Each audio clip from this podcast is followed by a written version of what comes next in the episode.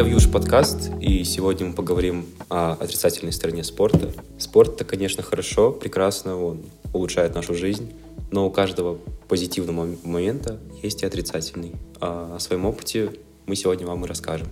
Я был в боксе 4 года, участвовал в маленьких соревнованиях, но на больших соревнованиях, именно по нашему городу, к сожалению, был такой момент, то, что бои могли быть куплены более серьезными тренерскими составами, чтобы улучшить их репутацию. И человеку, у которого не было финансовой возможности, приходилось проигрывать и отдавать свои титулы. Всем привет, меня зовут Мария. Со спортом я знакома, и 6 лет я занималась плаванием. Не профессионально, а больше в оздоровительных целях, но имею разряды по плаванию третий взрослый по вольному стилю. С плаванием у меня не сложилось, потому что на это уходило очень много времени, сил, и в конце концов мне это надоело. С 15 лет я начала заниматься в зале регулярно, но при этом иногда пропускаю занятия, могу делать передышки по два месяца. В целом пока что с залом у меня складываются хорошие отношения. Среди всех ребят, которые есть у нас в подкасте, у меня у Виолетты ничего не сложилось с спортом. С год я проходила в бассейн, пыталась заниматься профессиональным плаванием, но после первых соревнований сразу же как-то поутихла. Пыталась ходить на степ-аэробику, и в первое же занятие я подвернула ногу. Весело, классно. Всем привет, меня зовут Женя. А, я занималась 8 лет спортивной аэробикой на профессиональной основе. А, сейчас я уже не занимаюсь а, и могу сказать, что это негативно сказалось на моем моральном состоянии и на физическом. В плане морально это 6 дней в неделю тренировок. У меня были постоянные панические атаки, были какие-то нервные срывы, я постоянно срывалась на своих близких и родных из-за усталости. И физическое — это больные колени, у меня проблемы с суставами, э, с кистями. Э, я выступала как на маленьких соревнованиях, так и на всероссийских, и могу сказать, что такой город Магнитогорск на всероссийских соревнованиях ни во что не ставят, что нас занижают, с нашим тренером постоянно спорили. Ну и, соответственно, мы никогда не занимали призовых каких-то мест на всероссийских соревнованиях. Теперь это говорит Алиса. Я занималась очень разными видами спорта, начиная от дзюдо, заканчивая конным спортом, легкой атлетикой и подобными вещами, но остановилась скорее на конном спорте и я им занималась в течение 10 лет. Можно сказать, что многого добилась, но, к сожалению, в нашем городе это не так уж сильно развито, из-за чего не самые профессиональные тренера, из-за чего у нас спортсмены довольно посредственные бывают в основном. Если кто-то хочет чего-то добиться, то это очень сложно бывает. Особенно конный спорт. Это считается очень дорогим спортом. Денег в нашем городе далеко не у всех они есть. Вот. Ну, из проблем я могу скорее выделить именно профессионализм тренеров, потому что их отношение к спортсменам, к участникам, профессионализм тренеров должен скорее а, еще основываться на подходе к ученикам, к людям, которые приходят с желанием, с инициативой заниматься этим спортом, но тренер, если он не профессионален в этом спорте, он может прекрасно все это загубить, убить все желание и научить не тому, что нужно. Например, э, в конном спорте это как-то работать с животным, которое весит под половину тонны. Ты можешь совершенно спокойно переломать себе позвоночник, голову и умереть точно так же спокойно, совершенно случайно, потому что это травоядное, травоядное боится по своей природе. И поэтому техника безопасности должна быть на первом месте всегда, даже для профессионалов, для мастеров спорта в том числе. И поэтому мне кажется, что вот я говорю сейчас про конный спорт, мне кажется, что сейчас вот все сидящие рядом прекрасно понимают, о чем я говорю, когда э, ты приходишь в как, ну, на какую-то тренировку, первый раз особенно, ты смотришь на людей, которые там занимаются, ты пытаешься смотреть на них, думаешь о том, как хотелось бы так же, но их профессионализм, конечно, прекрасен, может быть, но их отношение к тебе или отношение тренера к тебе конкретно может убить.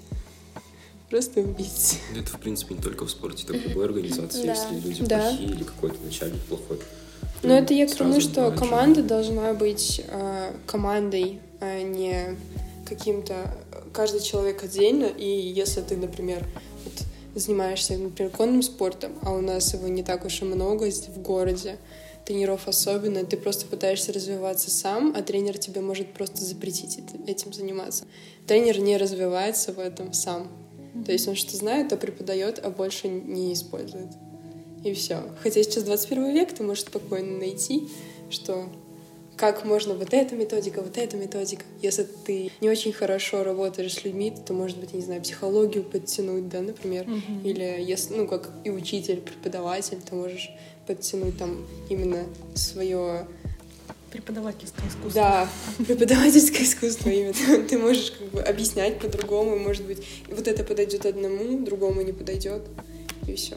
У нас тоже тренер, ну, она в нашем городе такая прям крутая, но ей уже где-то лет 70, она до сих пор прыгает, бегает, на мостике встает, то есть, ну, тренер 70 лет, понимаете, да?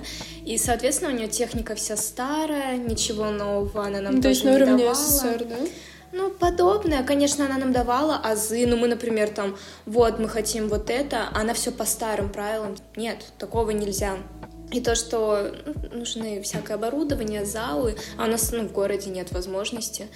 Как бы вот так. И я такая, нет, все, с меня хватит. Поэтому я перестала заниматься спортом на какой-то промежуток времени, потому что я увидела, что тренер должен быть действующим спортсменом для того, чтобы э, понимать, как преподавать, какие нормы сейчас все суще- существуют, что запретили, а что разрешили, чтобы можно было двигаться, развиваться и как-то двигаться в направлении, там, например, каких-то участий в соревнованиях.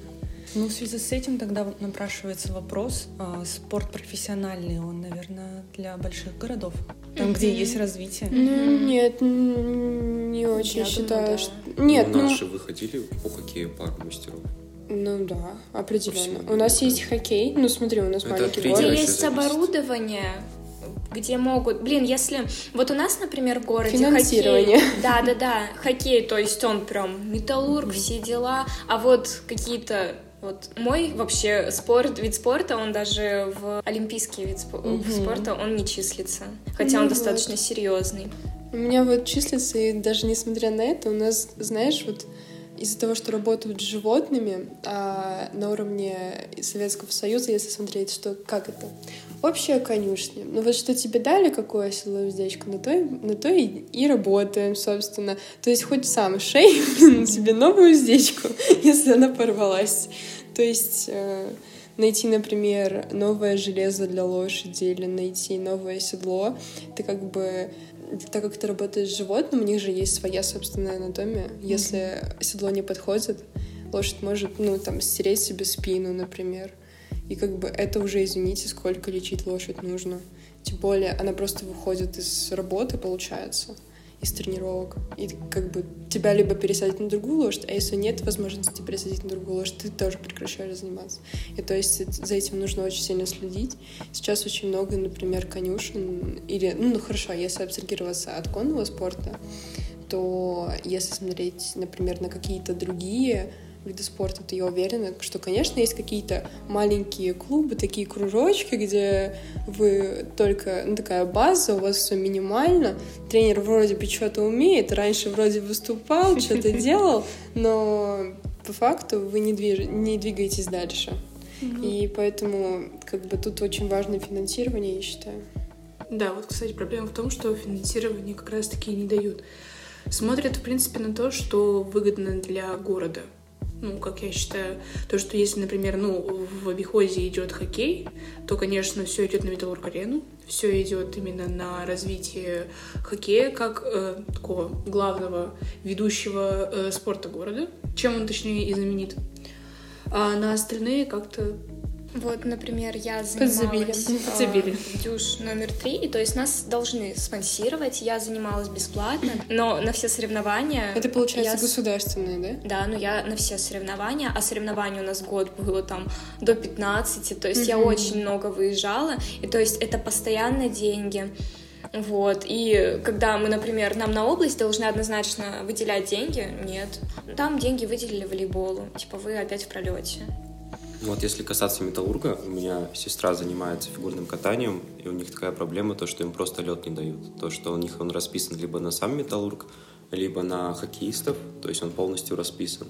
Им иногда придется даже, приходится выкупать лед, то есть они скидываются, выкупа- выкупают лед на определенное время. Хотя ну, изначально это было бесплатно все, и это говорится то, что бесплатно, но есть такие трудности с тем, что иногда приходится выкупать лед. Ну вот я тоже занималась фигурным катанием, тоже прекрасно помню эту проблему, когда ты приходишь, у вас вроде тренировка, все готовы, а, тре- а лед занят. И там какие-то хоккеисты, а ты сидишь такой, не извиняюсь, можно я чуть-чуть пируэты поделаю? В уголку, буквально, в уголке чуть-чуть. Там еще даже есть, вот там в Умке есть такие массовые катания, куда Да. могут все прийти, куда приходят тренироваться фигуристы, потому Да. что у них льда нет просто. Капец. Да, я тоже прекрасно это помню. Чудесное время. Я помню, как я там сбивала детей, людей каких-то. Ну, еще. Но спорт это круто. Ну да, При всем при этом. Ну, хотя, не знаю, если у тебя есть возможность, если у тебя есть деньги, развиваться в этом, если даже нет денег, тогда ты идешь в государственную, у тебя могут, да, если хоть как-то там пробиться ты можешь. Если у тебя такого не было, Я КМС, я, я не скажу, что я прям плохая там была, я многого добилась. У меня был самый лучший тренер в нашем городе, наша команда была хорошая, и, ну, соответственно, всей команде ничего не выделялось. Еще, ну, спорт разрушает психическую систему в плане, это же нужно поддерживать Нервы. питание, еще и нервы. Всегда нервы. а то есть ПП это потом к РПП приводит. Это ПП, КРПП. Да. Нет, но Да. если заниматься для себя, то есть Но просто... все равно, ну если ты хочешь, к примеру, похудеть, Физическое развитие ты имеешь в виду? Ну, ты все равно, получается, получается, ты держишь себя в рамках, учишься держать себя в рамках. Уже какое-то э, сейчас есть спортивные психологи, которые работают со спортсменами, с тренерами, с командами. И поэтому, как бы, можно сказать о том, что ну, это отдельная система, буквально отдельная жизнь, спорт, когда ты уже чувствуешь себя по-другому, уже мыслишь по-другому. Ну тут еще надо сказать, заметить то, что профессиональный спорт, он всегда вреден. В том плане, что вот, допустим, не знаю, как может вредно быть плавание, но, вот, допустим... спор- Хлорка.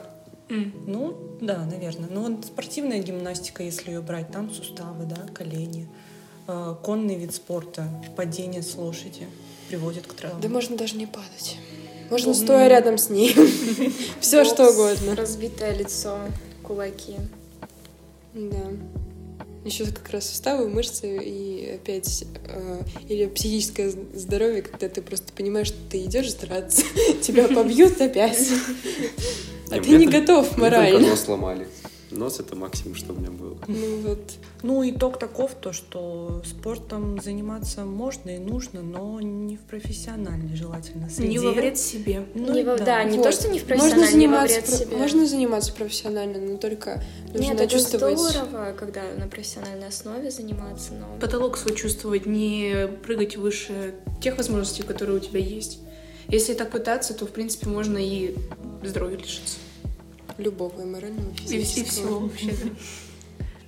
Я говорила про то, что мы про то, что тренер может запрещать тебе делать что-то, развиваться самому в этой сфере, которая тебе интересна, ты вроде бы горишь этим, но тренер может запретить. Поэтому... Поэтому... Свобода очень важна, и мы предлагаем разобраться в этом в следующем нашем подкасте.